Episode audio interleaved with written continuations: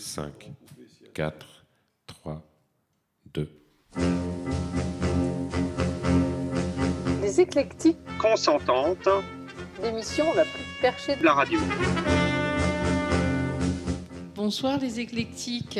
Bonsoir euh, Igor. Mais bonsoir Ingrid. Bonsoir euh, Gilles à la technique. Bonsoir Ingrid. Et bonsoir à notre invité, alias euh, Jean-François le Pèlerin. Bonsoir Ingrid, bonsoir euh, bonsoir Gilles, qui est en face de moi et un petit peu apeuré. Alors pourquoi un pèlerin ce soir Et, oui. Et bienvenue euh, Jean-François. Parce que c'est- ta première dans les, les éclectiques consentantes. Ça s'arrose. Ah Oui, euh, Oui. consentante, consentante, euh, à l'heure du MeToo, euh, Nous faire sommes- attention. Et, ce soir, on va parler de voyage. C'est pour ça que c'est la raison pour laquelle nous avons euh, fait appel à un pèlerin professionnel qu'on a enlevé de sa route pour euh, cette émission. Ben, J'en suis extrêmement ravi et puis très honoré d'être parmi vous ce soir. Bon, après, je suis sorti un petit peu du chemin, oui, mais bon, c'était pour la bonne cause et puis c'est pour vous voir, avoir le plaisir de vous voir, en pleine forme. Et puis, on va- et puis, il fallait bien une excuse pour arroser ça. Ah, même deux. Deux excuses ou deux. euh, Deux arrosages. un peu de lecture euh, Ingrid Alors oui, qui Eh dit ben oui, voyage, euh, exactement. quel a été le, le- le voyage le plus connu euh, Ce sont les voyages euh, racontés par Homère dans l'Iliade et surtout l'Odyssée. Donc je vais vous, lire un petit passage. Il vous faudra d'abord passer près des sirènes. Elles charment tous les mortels qui les approchent, mais bien fous qui relâchent pour entendre leur chant. Jamais en son logis sa femme et ses enfants ne fêtent son retour, car dès leur fraîche voix, les sirènes le charment et le pré, leur séjour est bordé d'un rivage tout blanchi d'ossements et de débris humains, dont les chairs se corrompent, passent sans arrêter. Bon, c'est pas hyper euh, engageant, mais euh, le voyage, il faut aussi oser le faire et passer et partir. Donc, euh, on va, je vais peut-être passer la parole à notre pèlerin pour qu'il nous explique qu'est-ce qui, donne envie de partir en voyage comme ça et d'affronter les peurs, les sirènes qui peuvent nous arrêter. Ah, moi, je pense qu'au départ, euh, bah, tu as un but, tu te donnes un but, de dire euh, bon, ben voilà, tiens, je vais, je vais parcourir, euh, je vais parcourir quelques, quelques terrains, quelques, quelques lieux. Alors, quelques lieux, des lieux à proprement parler, puis des lieux, cette unité, cette ancienne unité de mesure aussi qui est, qui est très importante. Et puis, c'est la préparation, je pense que c'est l'excitation, l'excitation de de cette préparation de voyage qui, euh, s'établit, qui se met en, forme, parce que c'est quelque chose, c'est comme un puzzle, c'est plein de, petits morceaux que l'on, rajoute au fur et à mesure. Et puis ça, c'est quelques mois avant, où on essaie de tout préparer, tout en sachant que rien ne sera préparé, puisque de toute façon, il y a toujours cette part d'inconnu qui est là, qui est présente. Et puis après, il y a le grand jour, le grand jour du départ. Le grand jour du départ, c'est l'excitation aussi qui est là. On a beaucoup d'excitation dans, ce, dans ces périples. Et c'est le, premier pas. Le premier pas hors de chez soi. Alors euh, voilà, c'est le premier pas où tu claques la porte et tu dis, ben voilà, je reviendrai, mais dans quelques temps. Et ce qu'il va faire, c'est que tu vas te sentir, euh, ben, tu vas te sentir transporté, tu vas avoir tes pas, et puis c'est quelque chose qui se découle au fur et à mesure. C'est quelque chose qui s'avance tranquillement. Puis tu vois qu'au début, ben, tout s'imbrique. Voilà, tu as le chemin, tu as le premier chemin. Et puis lorsque tu arrives ton- à ton point de départ, à ton point de départ, tu as quitté ton domicile, tu arrives à ton point de départ. Et t'as- pareil, c'est de l'excitation parce que tu voilà, tu sais pas très bien ce que tu vas faire, ce que tu dois faire. Et puis, c'est le lendemain matin, lorsque tu te lèves à l'aube, Et puis tu prépares ton sac à dos, puis tu t'aperçois que, que ce que tu as pris bah, te sert à rien. Déjà, c'est un premier, premier constat. Et deuxième constat, euh, tu t'aperçois que tu es totalement ignorant. Donc, un voyage, euh, il faut le préparer ou pas? Alors, mentalement, on se prépare. Mentalement, on se prépare, on se prépare un voyage. On prépare son voyage, c'est-à-dire avec ses affaires, euh, ce que l'on doit, les affaires du quotidien. Mais les affaires du quotidien, dans un voyage, ne te servent pas, ou peu, peu. Et euh, c'est lorsque tu, fais ton premier pas vers l'extérieur, c'est-à-dire lorsque tu as franchi ton gîte, lorsque tu mets le premier pas dans la rue, et là déjà tu dis, bon, où suis-je? Parce qu'il faut que tu t'orientes. quelle, direction? Alors ça, ce sera le, le chapitre suivant. Un petit peu de musique, Gilles, avant d'enchaîner avec une, une autre lecture qui nous est proposée par Igor.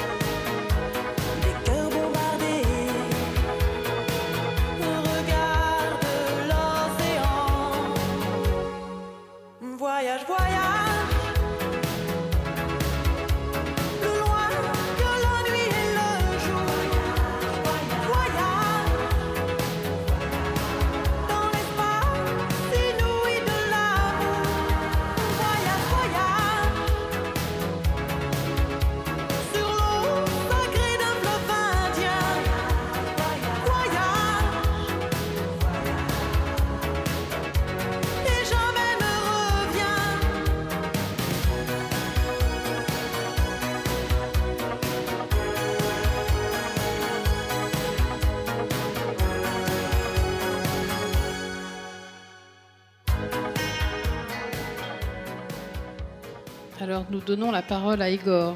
Exactement, pour une petite lecture sur la, sur la carte. Guillaumet m'avait précédé sur les routes. Guillaumet connaissait les trucs qui livrent les clés de l'Espagne. Il me fallait être initié par Guillaumet. Quand j'entrais chez lui, il sourit.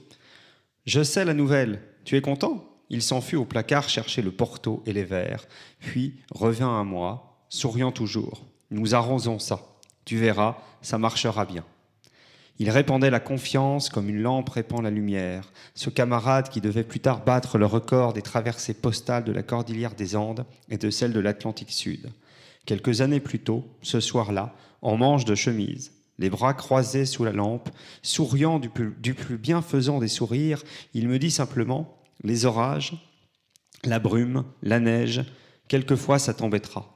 Pense alors à tous ceux qui ont connu ça avant toi et dis-toi simplement ce que d'autres ont réussi, on peut toujours le réussir.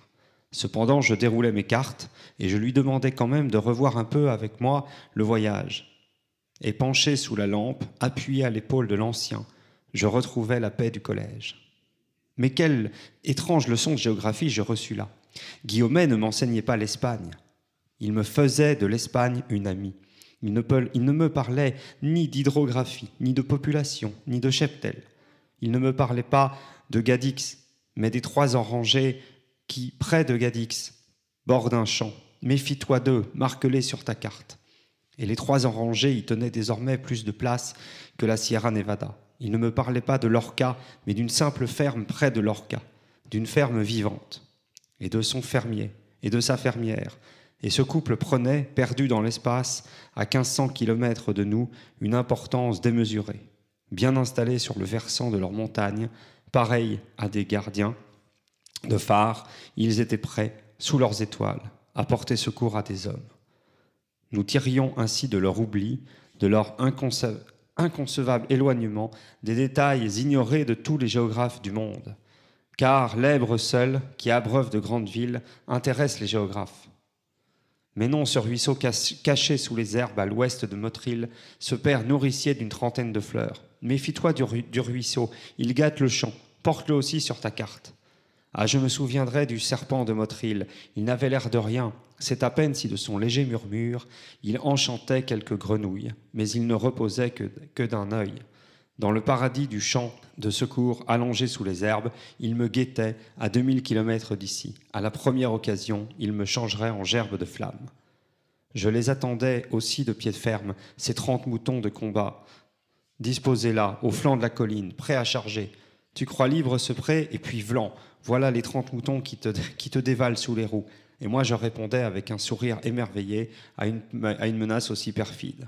Et peu à peu, l'Espagne de ma carte devenait sous la lampe un pays de contes de fées. Je balisais d'une croix les refuges et les pièges, je balisais ce fermier, ces trente moutons, ce ruisseau, je portais à sa place exacte cette bergère qu'avaient négligé les géographes.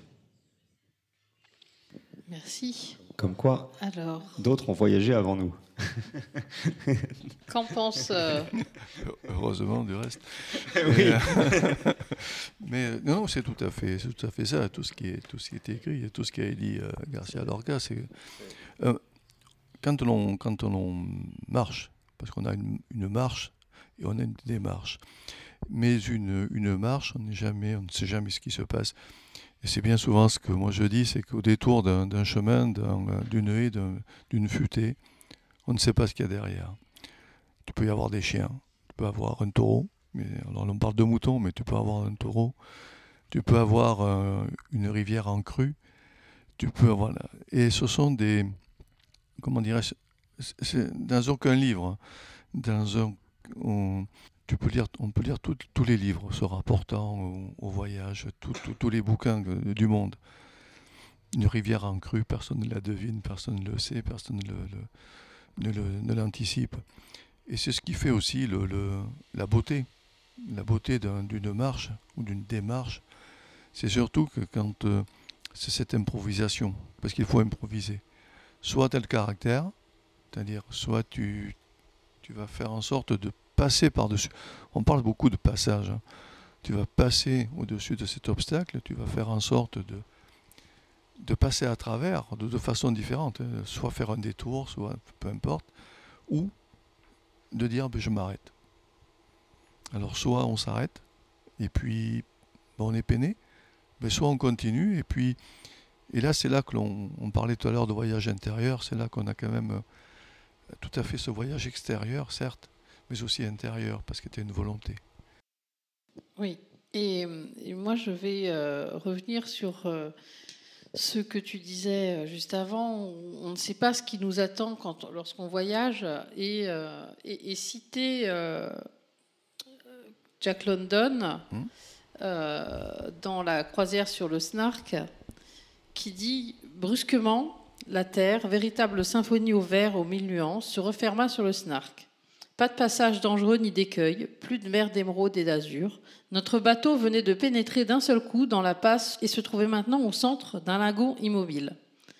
Sur de minuscules grèves, de jeunes enfants à la peau bronzée nageaient. La mer avait disparu à notre vue. La chaîne d'encre grinçait dans les cubiers et nous demeurâmes debout sur le pont sans broncher.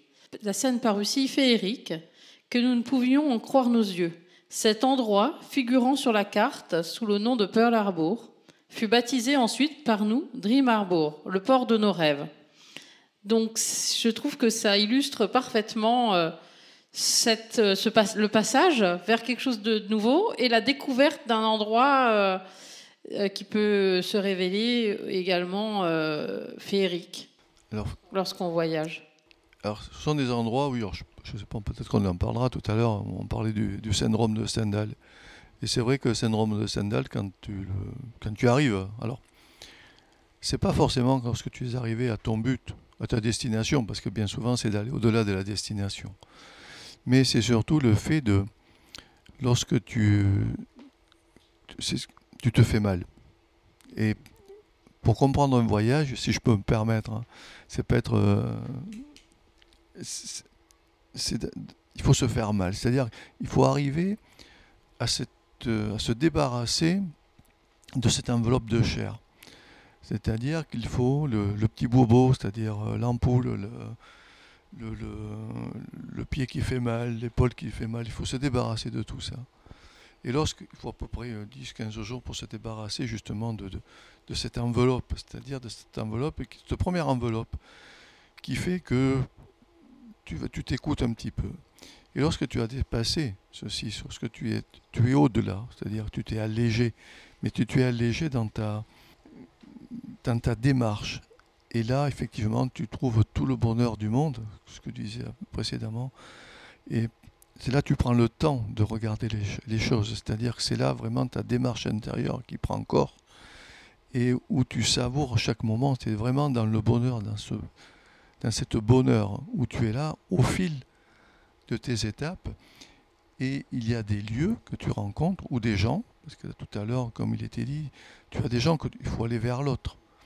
Et tu as des gens merveilleux. Alors je, justement, euh, ça, ça me fait penser à une anecdote où il y a deux ans, euh, j'étais en Australie et j'ai décidé de faire euh, Melbourne-Sydney sur la, route sur la côte toute seule, euh, qui fait 1400 km en euh, quelques jours, et où, euh, après quatre jours, euh, je procédais par étapes, sans parler à personne, sans voir personne, j'avais du linge à laver. Je me suis arrêtée dans une laverie au milieu de nulle part, où je pensais voir personne euh, encore, et je suis tombée sur un type qui lavait son linge.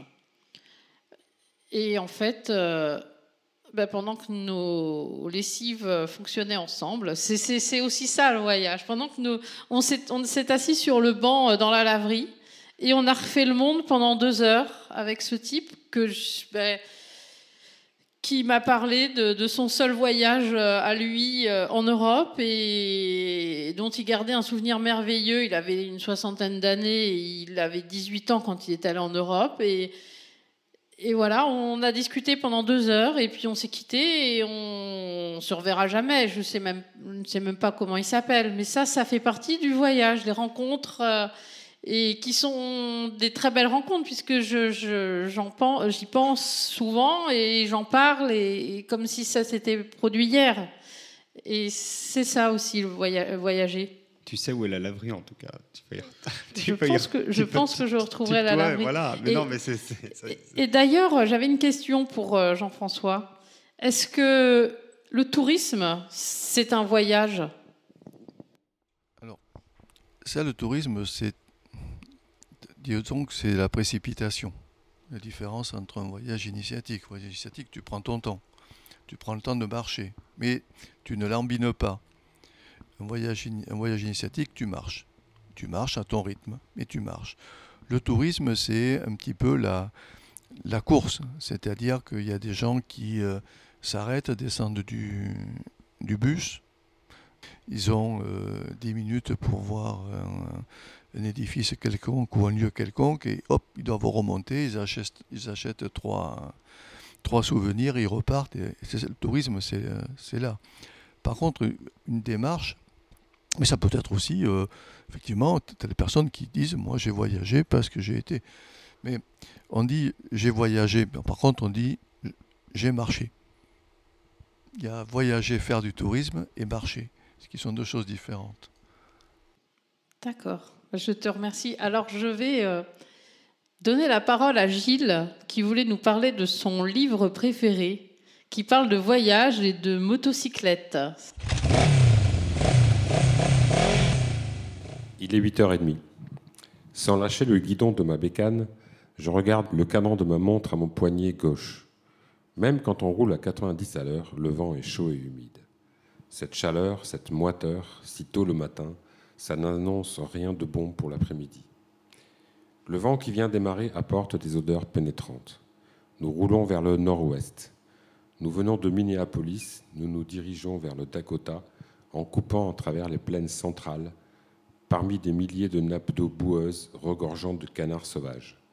Sur cette vieille chaussée en béton, à deux voies, il ne passe plus grand monde depuis qu'elle a été doublée par une autoroute. À chaque fois que nous longeons une étendue de cette flotte, l'air se rafraîchit brusquement, ensuite la chaleur retombe. C'est le début euh, de Traité du Zen et de l'entretien des motocyclettes.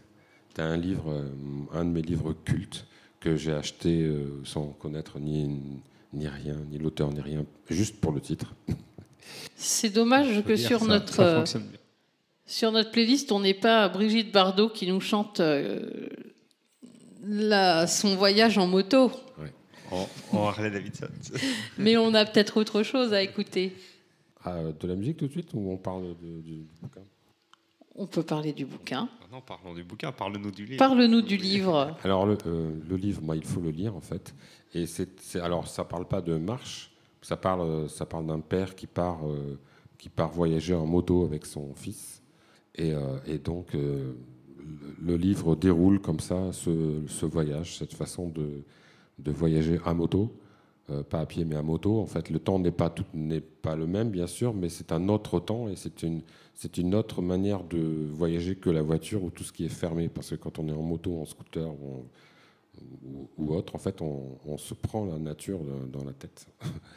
on, sent les odeurs, on entend les sons et on est proche, très proche de la nature. Et en fait, quand on roule, quand on roule comme ça, et c'est ce qu'il ce qu'il explique, il, il, pense, il délire, il, se il, se il, se cherche, il finit par se retrouver à la fin. C'est un livre exceptionnel. Et, dans, et, dans, ce chapitre premier, qui est le tout début du bouquin, on voit, euh, on voit la manière dont il décrit les choses. Les nappes d'eau boueuse regorgeantes de canards sauvages. Ça illustre pour moi le fait qu'on est, est au contact en fait, de la nature, de mère nature. C'est une impression que j'ai ressentie. Euh, alors moi, c'était pas en motocyclette, c'était en voiture, mais quand j'ai traversé l'Australie, de cette façon où en fait on, est seul, on parcourt des routes et on, admire les paysages, on s'arrête quand on a envie, on repart quand on a envie, on, quitte le chemin, on fait un, pas de côté pour aller voir euh, ce qui se passe. Euh, ailleurs et puis on reprend son chemin et c'est ça aussi pour moi le voyage. C'est pas forcément marcher. J'ai surtout voyagé en voiture, mais euh, mais je trouve un certain parallèle avec euh, le fait de, se mettre en, voyage en marchant. Je, crois que Jean-François n'est pas tout à fait d'accord avec mon. Ah, si, euh, non. C'est de, c'est deux façons de, de, voir les choses. Quand, quand, tu voyages, ce sont des axes, ce sont des routes. Ou alors il faut prendre des petits chemins, tandis que lorsque tu marches, tu prends des petits chemins, des petits sentiers, et que tu ne peux pas voir depuis l'axe d'une d'une voie ou d'une autoroute ou autre. La découverte est différente. La, et c'est là que se trouve aussi, mais tu as, bon, nous l'avons vu nous avec Gilles, tu as des lieux quand même qui sont cachés des lieux qui sont là, qui sont présents, et que tu ne découvres pas. C'est-à-dire que lorsque tu es en voiture, tu t'arrêtes, bon, euh, ou tu t'arrêtes précisément à ce lieu parce que tu sais que c'est un lieu qui est particulier, mais de toi-même, tu ne vas pas le découvrir, tu ne vas pas avoir la, découverte, alors que lorsque tu marches, tu vas tomber sur des lieux ou des personnes, hein, je parle, hein, qui sont extraordinaires. Tu te dis, mais tu te crois dans un film, c'est vrai qu'on en a vu. les quelques semaines qu'on a marché ensemble, on a eu euh, des, rencontres assez particulières et intéressantes. Je, je vois des sourires euh, de chaque côté de cette table. Alors, il y a rien. C'était extraordinaire. parti vous promener dans le Berry? Oui, oui, c'était c'était extraordinaire parce que euh, moi, enfin, nous avions des, gens. Alors d'abord Gilles Claudiquet, c'est vrai, Gilles Claudiquet. Mais ce que je voulais dire tout à l'heure, c'est que à chaque étape, du matin, lorsque tu te fermes la porte du gîte, jusqu'au soir où tu rentres dans un nouveau gîte, tu rentres, tu as, mille rencontres, quoi. Tu as mille rencontres encore, faut-il être très attentif. Et c'est pour c'était un peu pour répondre à ta question tout à l'heure. Euh, euh, c'est que lorsque tu marches, tu fais attention, tu fais attention à l'autre, tu fais attention aux autres, mais aussi tu fais attention à la nature, c'est-à-dire que tu vas t'arrêter pour voir des roses. En Espagne, tu as des, pendant des kilomètres, des kilomètres, tu as des villages qui sont remplis de rosiers. De rosiers, c'est-à-dire que tu traverses des. Tu marches au travers des rosiers, comme ça. ça doit être merveilleux. Ou comme en Galice, en Galice, ce sont des eucalyptus tu traverses des forêts d'eucalyptus. Mais c'est extraordinaire, c'est-à-dire que c'est des choses, des, sens, des senteurs, et que tu n'as, ce qu'on parlait tout à l'heure de nature. Par contre, quand il y a un orage, euh, si c'est les deux grêles, ben, on a eu des cas de grêle c'est quand même.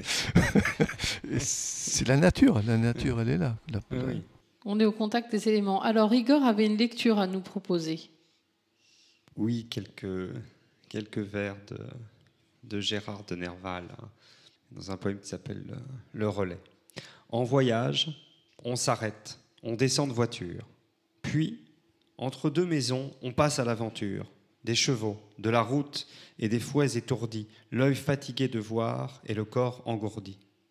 Et voici tout d'un coup, silencieuse et verte, une vallée humide et de lilas couverte, un ruisseau qui murmure entre les peupliers, et la route et le bruit sont bien vite oubliés. On se couche dans l'herbe et l'on s'écoute vivre. De l'odeur du foin vert à la loisir, on s'enivre. Et sans penser à rien, on regarde les cieux. Hélas, une voix crie En voiture, messieurs. Je crois que la, motocyclette est revenue. Euh, Moi, je vais vous proposer un autre type de voyage je vais vous parler euh, d'un voyage assez extraordinaire qui, qui peut s'apparenter à un voyage, qui est un voyage initiatique.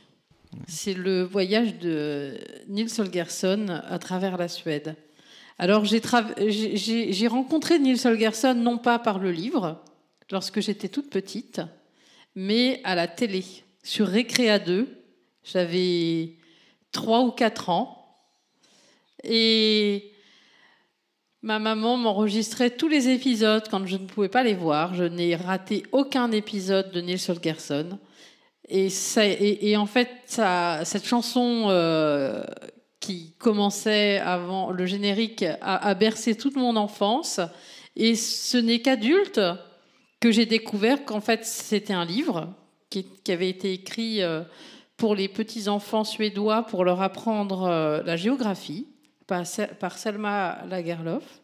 Et, euh, et donc j'ai découvert ce livre adulte et qui m'a époustouflé parce que c'est le dessin animé c'était quelque chose, mais le livre c'est très bien pour les enfants, mais même lorsqu'on est adulte c'est absolument merveilleux. Donc euh, je vais vous parler du moment où le jarre Martin est appelés par les oies sauvages, euh, ils les appellent pour euh, les suivre. Les, oies sauvages appellent le jarre Martin pour le, les suivre. Et Nils Holgersson, qui vient d'être euh, transformé en, lutin par un, petit gnome parce qu'il était c'est un petit garçon très méchant avec les animaux et qui n'a pas été très sympathique avec le gnome, s'accroche au cou du jar au moment où il va partir avec les oies. Et bientôt, une nouvelle bande arriva et appela comme les autres. Et cette fois-ci, le jeune jar répondit Attendez-moi, attendez-moi, j'arrive. Il étendit les ailes et s'éleva dans l'air, mais il était si peu habitué à voler qu'il retomba par terre. Les oies sauvages, cependant, devaient avoir entendu ses cris car elles firent demi-tour et repassèrent lentement pour voir s'il venait vraiment. Attendez-moi, attendez-moi, cria-t-il en faisant une nouvelle tentative. Allongé sur le muret, le garçon écoutait tout cela. Ce serait bien dommage, pensait-il, si le grand jar nous quittait. Papa et maman seraient terriblement malheureux s'ils ne le trouvaient pas en rentrant du temple. Et tandis qu'il pensait cela, il oublia une nouvelle fois sa taille et son impuissance. Il bondit droit dans, le troupeau au doigt et, et jeta ses bras autour du cou du jar. Toi, il n'est pas question que tu t'en ailles, cria-t-il. Mais à ce moment précis, le jar venait de découvrir la manière de s'élever du sol. Il fut incapable, par contre, de s'arrêter pour faire tomber le garçon. Et celui-ci dut l'accompagner dans les airs.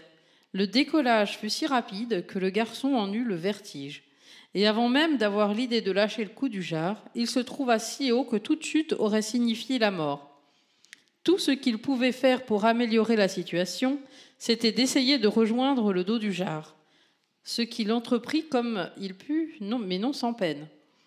De même qu'il eut du mal à se maintenir sur le dos glissant, entre les deux ailes qui battaient l'air, il dut plonger profondément ses mains dans les plumes et le duvet et s'y agripper pour ne pas glisser vers l'abîme.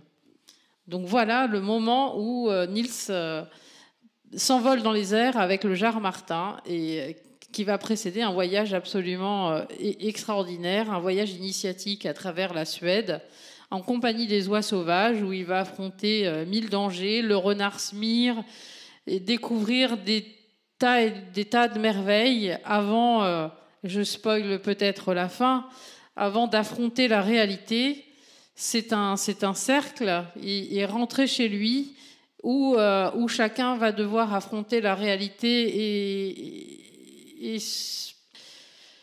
et, malheureusement, euh, la réalité du Jar Martin, c'est de finir dans une casserole. Donc euh, voilà, c'est assez, assez difficile. Mais... Et pour revenir sur le vertige, je crois que Jean-François voulait nous parler de quelque chose en particulier qui inspire le vertige lorsqu'on voyage. Euh, oui, alors déjà, euh, merci parce que toi, tu avais deux ou trois ans moi, quand j'ai. Ce bouquin nous a été lu, c'était notre institutrice qui nous lisait ce livre, qui a lu ce livre euh, tout au long de la période scolaire.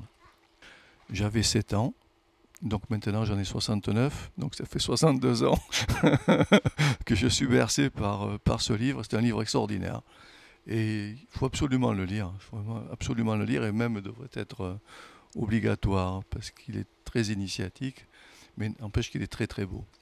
Oui, le vertige, oui, on, nous parlions tout à l'heure de ces lieux particuliers. Et moi, je parlais du, du syndrome de Stendhal. Syndrome Stendhal, on peut mettre aussi qu'on appelle le syndrome du voyageur, hein, ou pour les plus, euh, les plus religieux, le syndrome de, Jérusalem. Bon. Euh, mais lorsqu'on arrive dans des, lieux particuliers, alors, on peut aussi bien. Euh, le ressentir au niveau de, de Vézelay, mettons, puisqu'on nous partons toujours de Vézelay, de la crypte, comme on peut aussi bien le ressentir dans une petite chapelle euh, à côté du Mont-Cenis, parce qu'on va passer de l'Italie, ou le, ressentir à Moussia lorsqu'on arrive de, de, Compostelle, ou, ou, je dois avouer, à Assise lorsqu'on arrive dans la crypte d'Assise. Et c'est ces moments particuliers, oui. Alors, je ne vais pas non plus aller jusqu'au syndrome hein, de, de, de, Stendhal, de dire oui, voilà, euh, on a des visions, des illuminations, non.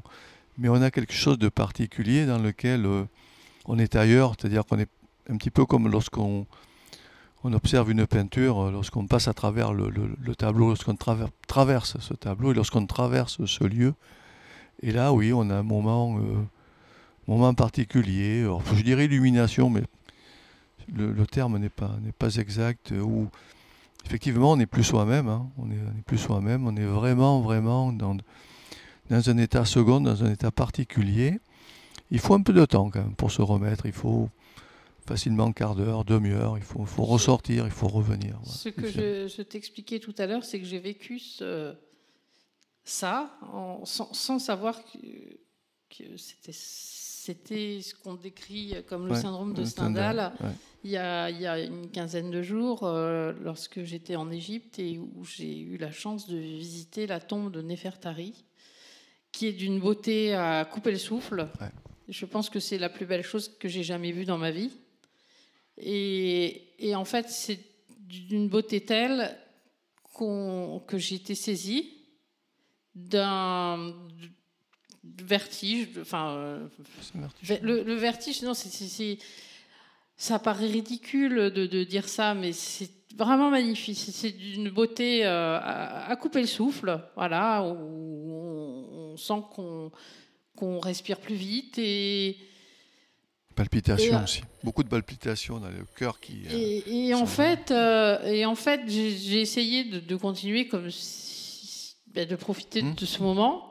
Et lorsque lorsqu'on est ressorti, je me suis assise. Et il m'a fallu une petite demi-heure pour m'en remettre parce que parce que je vivais un moment unique. Alors il y a aussi le les circonstances qui, nous amènent à, vivre ça. Mais, euh, mais effectivement, c'est quelque chose qui, est très particulier à vivre et que j'avais jamais ressenti comme ça avant. C'est très particulier. Puis euh, il y a des. Donc quand tu te retrouves à Moussia, en Moussia, c'est le, fin de. C'est après Compostelle, c'est après Fistera, c'est le dernier but où on a la coquille qui est à l'envers. Et euh, tu es face à l'oratoire, à l'oratoire, et puis tu as le, le comme une comme un, dolmen qui est là, mais qui est juste en face de l'oratoire. Alors donc, tu as vraiment là, tu sais, laboratoire, hein. tu as vraiment le laboratoire, euh, travail et prix, et tu as cet oratoire qui est là, et là tu pleures. mais tu, tu, ne te contrôles pas parce que tu es dans un, état où tu voilà, tu, tu, peux pas le tu, peux pas le définir. Tu peux pas le définir. C'est, un vertige, tu as des palpitations, tu es là, tu mais tu es bien, tout à la fois tu es bien. Et d'autres endroits comme ça, hein, qui sont vraiment particuliers. Et euh, moi je me rappelle d'un lieu, mais c'est juste un petit trait d'humour. Moi je me rappelle à, Bushmill, hein, lorsque tu arrives dans la distillerie, que tu vois tous ces whiskies. T'as un peu de sublimation aussi. Gilles acquiesce. Et, et dans, dans, dans, le cas de Stendhal, il me semble que c'est lorsqu'il est arrivé à Florence, dont, dont, me parlait euh, Igor tout à l'heure, et qui, m'expliquait que c'était euh, absolument merveilleux. Ah bah, je, je, suis arrivé, ça fait partie des, des, des, quelques, des quelques voyages. Je suis arrivé à 6h30, 7h en, le, le matin en, en train. Et ben, il y a une lumière euh, particulière, et puis tu es happé comme, bah, comme toute ville de ça. Tu as ces superbes ponts, et puis tu es, au cœur de la, de la Renaissance italienne. Donc en fait, tu sais pas, est-ce que, tu dois, est-ce que tu dois être happé par le cours de, de l'Arnaud et les débuts ah. de, de, la Toscane, ou est-ce que tu dois te précipiter pour aller voir le. pour monter dans la cathédrale, faire la queue et le, et le dôme? Voilà. J'ai eu la chance de pouvoir marcher comme ça dans la, dans, dans la, dans la ville et de, de, de me, de m'y perdre parce qu'en fait je la, je la connaissais pas. Et en fait du coup c'est une manière aussi de, de, de oui c'est ça, de, de, se, de se laisser complètement porter et pour le coup sans, sans, aucune carte parce que je suis même pas allé savoir en disant tiens je vais visiter ça et ça et ça alors qu'il y a un parcours touristique bien foutu d'ailleurs. Mais on n'est pas on n'est pas obligé. Je pense que ça ça mène. Euh, ah mais as des lieux euh, comme à Turin. À Turin lorsque tu vas devant le, le, tombeau là, le Saint-Sépulcre moi, je me suis retrouvé tout seul. Tu as le, la chapelle Saint-Jean, enfin le Duomo Saint-Jean, et à côté, tu as le Campanile, puisqu'en Italie, les, clochers sont séparés. Et moi, je me suis retrouvé tout seul. J'étais tout absolument seul. Un orage, mais alors je ne vous cache pas, un orage terrible. Et je me suis retrouvé face au Saint-Sépulcre, face au tombeau.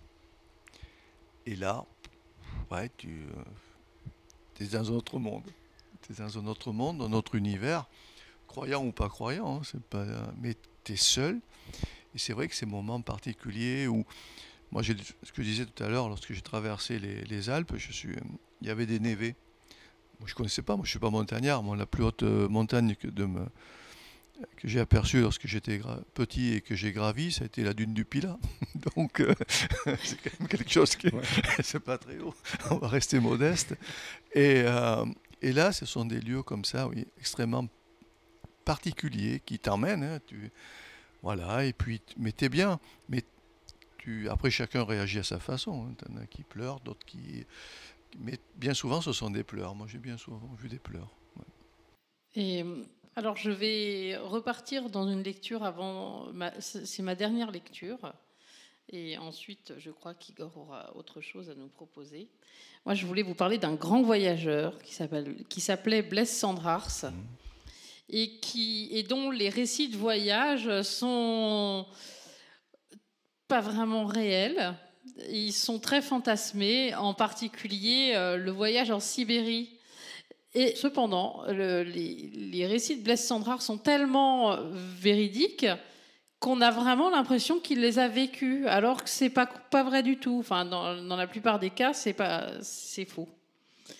Euh, si, j'avais le temps, euh, je vous parlerai aussi de Joseph Kessel et les cavaliers qui, qui m'a donné envie d'aller euh, en Afghanistan, mais bon là c'est un petit peu compliqué en ce moment. donc je vais partager quelques lignes de Blaise Sandrars avant de redonner la parole à mes acolytes. Je reconnais tous les pays les yeux fermés à leur odeur, et je reconnais tous les trains au bruit qu'ils font.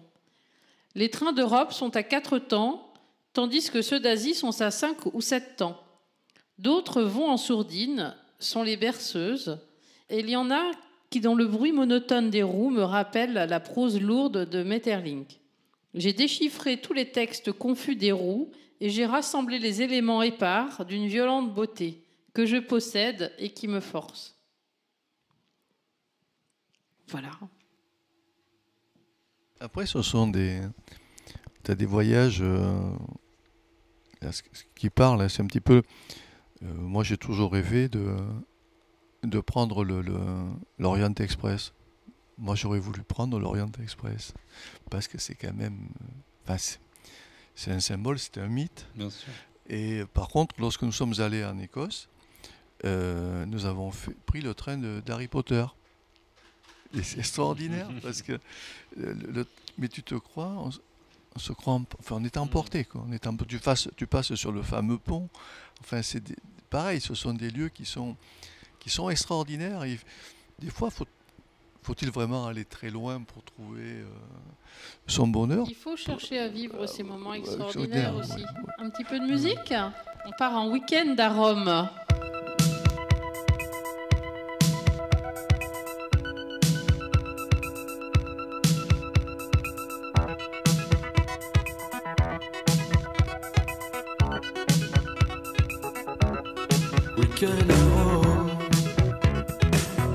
Tous les 200 personnes. Florence,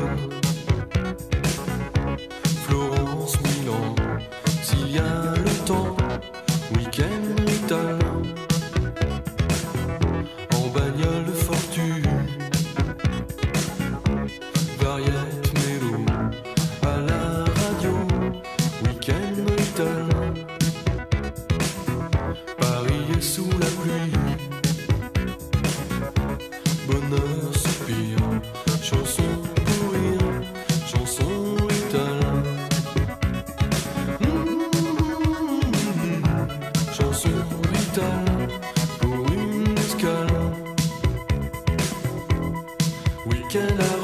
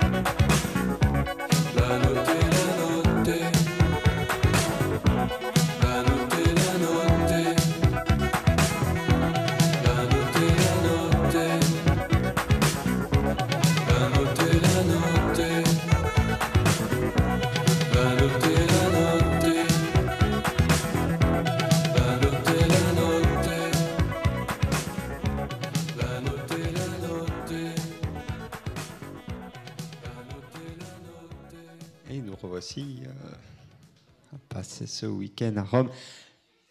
Je vais introduire une, une petite question par ces quelques mots d'Albert Camus.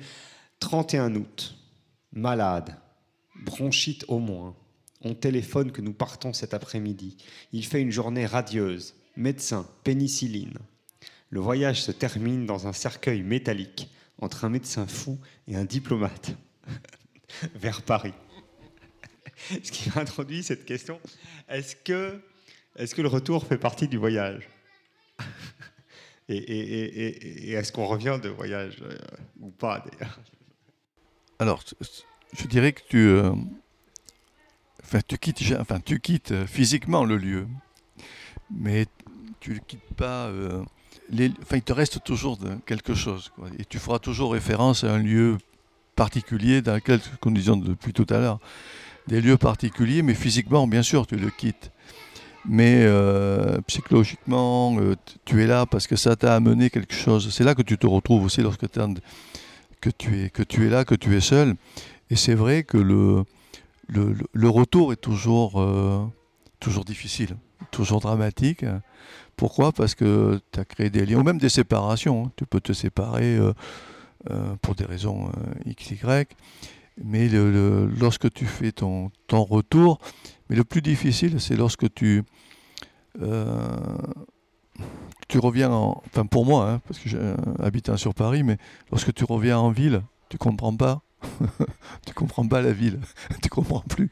Tu dis mais tu comprends pas les, les gens qui courent, les personnes qui courent, qui te bousculent, et alors que tu as vécu une certaine sérénité, on va dire, mais aussi peut-être toi-même, euh, est-ce que aussi ce fait, ce décalage fait qu'effectivement, et on le dit toujours, je ne sais pas si ça existe, s'il y a un syndrome de quelque chose, peut-être sûrement, où euh, euh, des personnes qui partent euh, longtemps, c'est-à-dire pendant deux, trois mois ou un peu plus, des fois lorsqu'elles reviennent, oui, on, ont une petite dépression lorsqu'elles arrivent pendant quelque temps. Alors, je ne sais pas si c'est un syndrome de quelque chose, mais euh, Ça arrive souvent. Ouais, ouais. Et pour moi, le, le retour d'un voyage, euh, alors effectivement, on quitte le, le lieu physiquement, mais un, un voyage réussi, c'est un voyage dont on ne revient pas indemne. Un voyage qui laisse des, des traces et euh, qui laisse des souvenirs, euh, qui, qui nous marquent. Et un voyage raté, euh, bah, c'est le voyage où on a besoin de ramener des, des souvenirs à un euro pour, pour pouvoir Pour dire j'y étais. ouais. Voilà. Enfin, est-ce Hmm. que c'est- C'est-à-dire que tu les ramènes pour les autres. À, à l'aéroport. Oui, c'est ça. On, ramène des choses pour les autres. Ouais. pour leur faire comprendre qu'on les a pas oubliés, alors qu'en fait, si. Mais... Ben, à un moment donné, tu les oublies. Tu oublies, hein, parce que quand tu. Moi, je, je- enfin, je- trois secondes, c'est juste. Bien sûr. Moi, j'ai eu des, des moments merveilleux. Je dirais que les moments les plus merveilleux, c'est lorsque j'ai dormi à la Belle Étoile. Et ça, ce sont des moments qui sont uniques. C'est-à-dire que, alors, tu sais, ça fait un petit peu le, le cow-boy de Marlboro, quoi. mais bon, je fume pas, mais euh, tu vois, où euh, les cow-boys de Marlboro, c'est tu vois, t'es- comme ça. et, et là, tu as de- de- tu es seul, tu es seul, tu es. Alors moi j'ai dormi euh, à côté de la petite Meseta enfin tout à fait là, en, en Espagne, même en- du côté italien, où tu dors, tu es seul. Et là, tu as le, le plus beau panorama du monde pour toi tout seul. Puisque c'est- un moment, c'est un moment particulier. Enfin, je dis, on parle toujours de moments particuliers, mais comme tu disais, c'est un moment unique, quoi. Un moment unique où tu es là et tu n'as pas envie de partir. Mais c'est surtout que tu n'as pas envie de comme dormir. nous, ce, comme nous ce soir, on est là, on n'a pas envie de partir, mais malheureusement, euh, on va être obligé de Je- se quitter. J'ai quelques vers de, de Federico Garcia Lorca pour nous, pour nous quitter. Il n'est pas le seul. On aime bien citer les morts. Jardin. Avec l'hymne de la raison, nous frottons les rêves. Est-ce possible de figer avec nos, avec nos regards la brise? Bagage. Il faut emporter des couleurs pour peindre les pensées étranges. Il faut emporter des onguents pour soigner les blessures que l'on nous fera et il faut donner de l'eau à celui qui a soif. Salon. Tout est plein d'idées étranges. Le piano ne veut jouer que du Beethoven. Voyage. La bouche du couchant mord la craie de la montagne. Une petite étoile s'est sauvée dans l'azur. Vieille mélancolie. Le paysage a des toiles d'araignées de siècles, archives de crépuscules et de nuit. Merci Igor. Bon, alors on se quitte avec euh, Je reviendrai à Montréal de Charles Bois. Parce qu'on va bien, bientôt finir par se retrouver quand même. Et merci. Merci à Jean-François, Eh oui. notre pèlerin. Merci à Gilles. Merci à Gilles. Merci à tous les Merci trois. à tous les trois. Tous les trois, oui. Puis à une prochaine fois pour un nouveau voyage. Exactement. à Montréal dans un grand Boeing bleu de mer. Je signale quand même que ce n'est que la partie numéro 1 de cette émission parce que j'ai quand même le vague sentiment qu'on n'est pas allé jusqu'au bout du voyage. Je, je pense aussi. Je pense qu'il va falloir Voilà. faire un deuxième volet au voyage et Exa- inviter exactement. notre ami. Jean-François pour aller au bout du, du sujet. Voilà. Au bout du bout. Là, c'est très chouette. et Voilà, non, non, il y a de très beaux textes et merci beaucoup.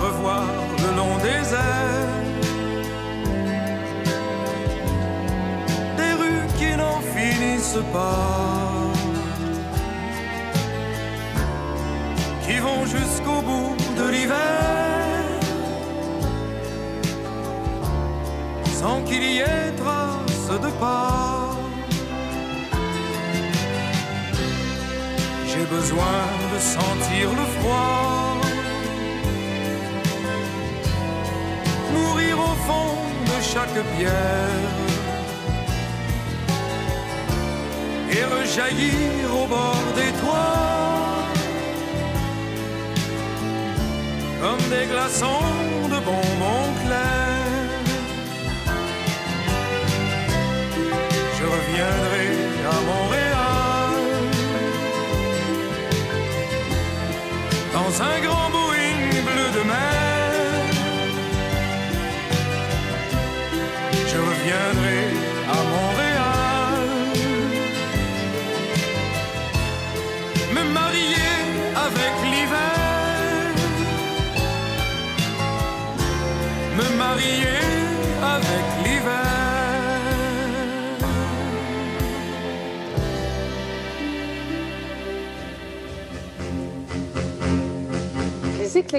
Consentante, l'émission la plus perchée de la radio.